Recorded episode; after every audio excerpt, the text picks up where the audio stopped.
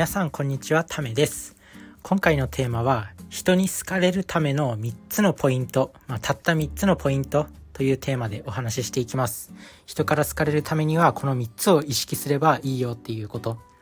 自分自身も、まあ、人から自分も人に好かれるっていうとちょっとねなんか自慢みたいになっちゃって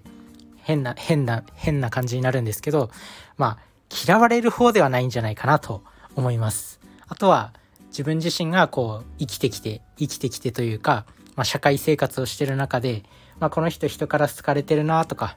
この人ってなんかみんなから好かれてるし、話しかけやすいなとか、そういうふうに思う人の特徴が、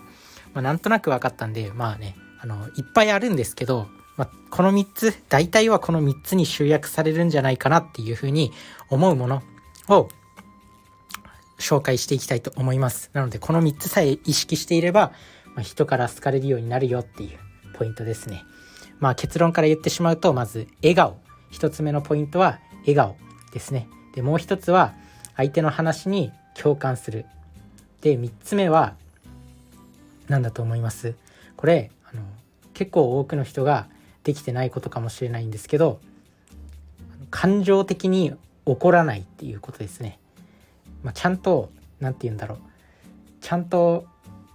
別に説教とかはするんですよ。けど感情的に怒らないっていうことですね。この3つです。まあ一つ一つ紹介していきます。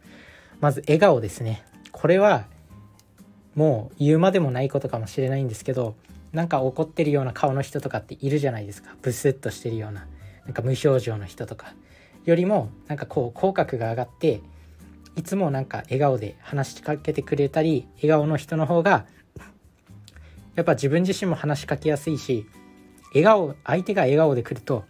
すごく自分自身も笑顔になっちゃうんですよね。なので笑顔は伝染する、まあ、とにかく笑顔はめちゃくちゃいい習慣なんでまあこれはね是非やっていただけるといいと思います、まあ、笑顔って最強だと思うんですよ。だって言語もないしそう、笑顔って言語じゃないんですよ。なんで、もう絵とか音楽とかも、まあ、言語じゃないじゃないですか。そういうものは結構世界に通用したりするんですけど、笑顔を極めれば世界に通用しますよ。もう人間が生まれた時から持ってる世界に共通する言語、それは笑顔です。なので、まあ、笑顔はね、まあ、どこにでも通用するんで、もう常に笑顔を、笑顔を磨いておく、笑顔の練習をしておく。まあ、どんな時でも口角を上げて喋るっていうのが非常に重要になってくるのかなって思います。で、なんかもともと私生まれつき、こう、顔がブスッとしてるんだよねとかっていう人もいると思います。なんですけど、やっぱ練習すると人間って上達するんで、やっぱ練習すればいいと思います。なので、笑顔磨いていきましょう。やっぱ世界に通用するっていうのが一番自分が、自分は好きで、なかなかこうね、勉強って大変じゃないですか、やっぱ。英語の勉強するとかって社会人は大体英語ね、勉強したりすると思うんですよ。英語の参考書コーナーとか行ってもめちゃくちゃ英語の参考書って多いじゃないですか。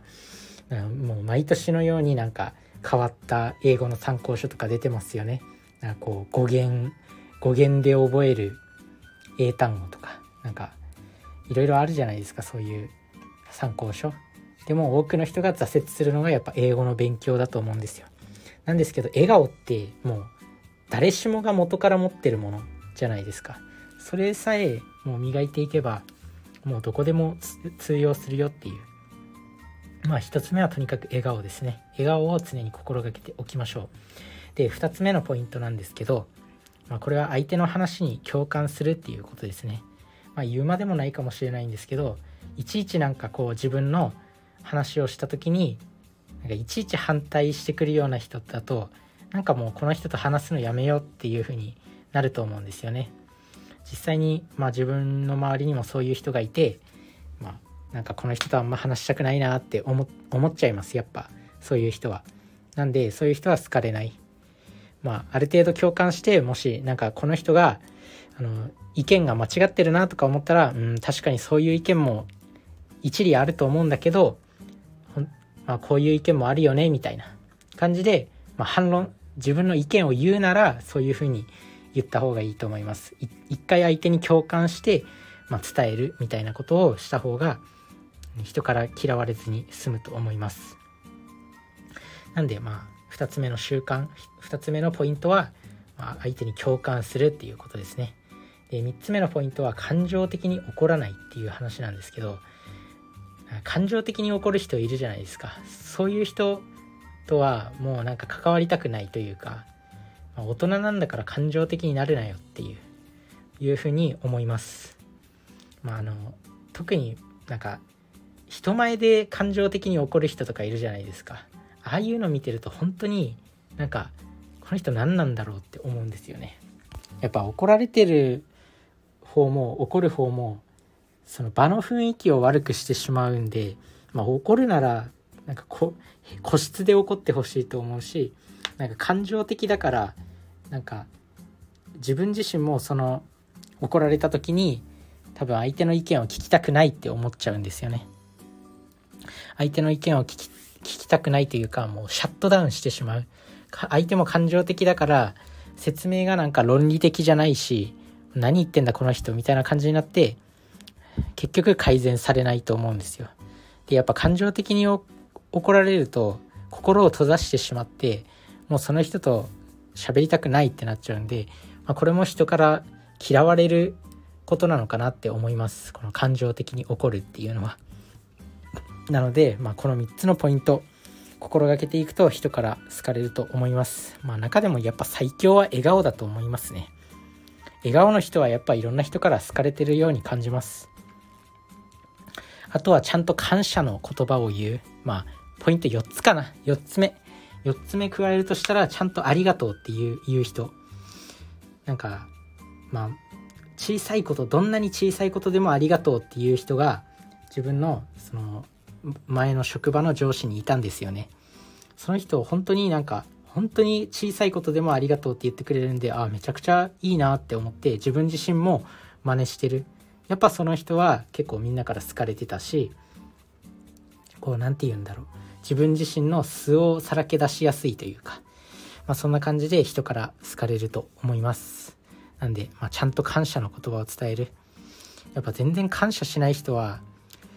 まあ、別に気にしないんですけど、気にしないんだけどやっぱりなんだろうあんまり気にする人も少ないと思うんですけどもう無意識のうちに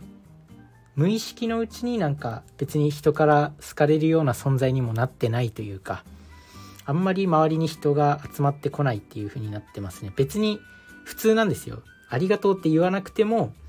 普通なんですけどなんかこう人を集める人望のある信頼される存在にはなってないなっていうふうに思います。で、まあ、どんなに小さいことでもありがとうっていう人は逆になんかいろんな人から信頼を集めてるしなんかいろんな人から話しかけかけられるしってそんな印象がありますね。なのでまあなんだろう普通に生活する分には何の問題もないんですけど本当に嫌われるとか好かれるとかじゃないんですけどなんかやっぱちゃんとありがとうっていう人の周りには人が集まってる印象がありますなので本当にやっぱいろんな本にもいろんななんかビジネス書とか自己啓発書とかあるじゃないですか。で、感謝が大事だ、感謝が大事だって書いてあるんですけど、やっぱり本当に大事なんだなって思いますね。別にありがとうって言わないからといって人から本当に嫌われるっていうわけでもないし別に普通なんですよ普通なんですけどやっぱありがとうってちゃんと言う人と、まあ、言わない人はやっぱありがとうっていう人の方がなんかこう周りに人が集まってる感じがしますねなので本当にそういう小さい習慣の習慣の差なんだと思います。なのでまあ4つポイント4つになっちゃったんですけどまあそのねポイント4つまとめると、まあ、まず笑顔。で2つ目が相手の話に共感する。で3つ目が、まあ、感情的に怒らない。で4つ目がそのちゃんと感謝の言葉を言うっていう話ですね、まあ、これを是非ね心がけて、まあ、明日から、まあ、今からでもいいんですけどその生活を心がけていきましょう。それじゃあ皆さんの人生が良くなることを願ってます。それじゃあね。バイバーイ。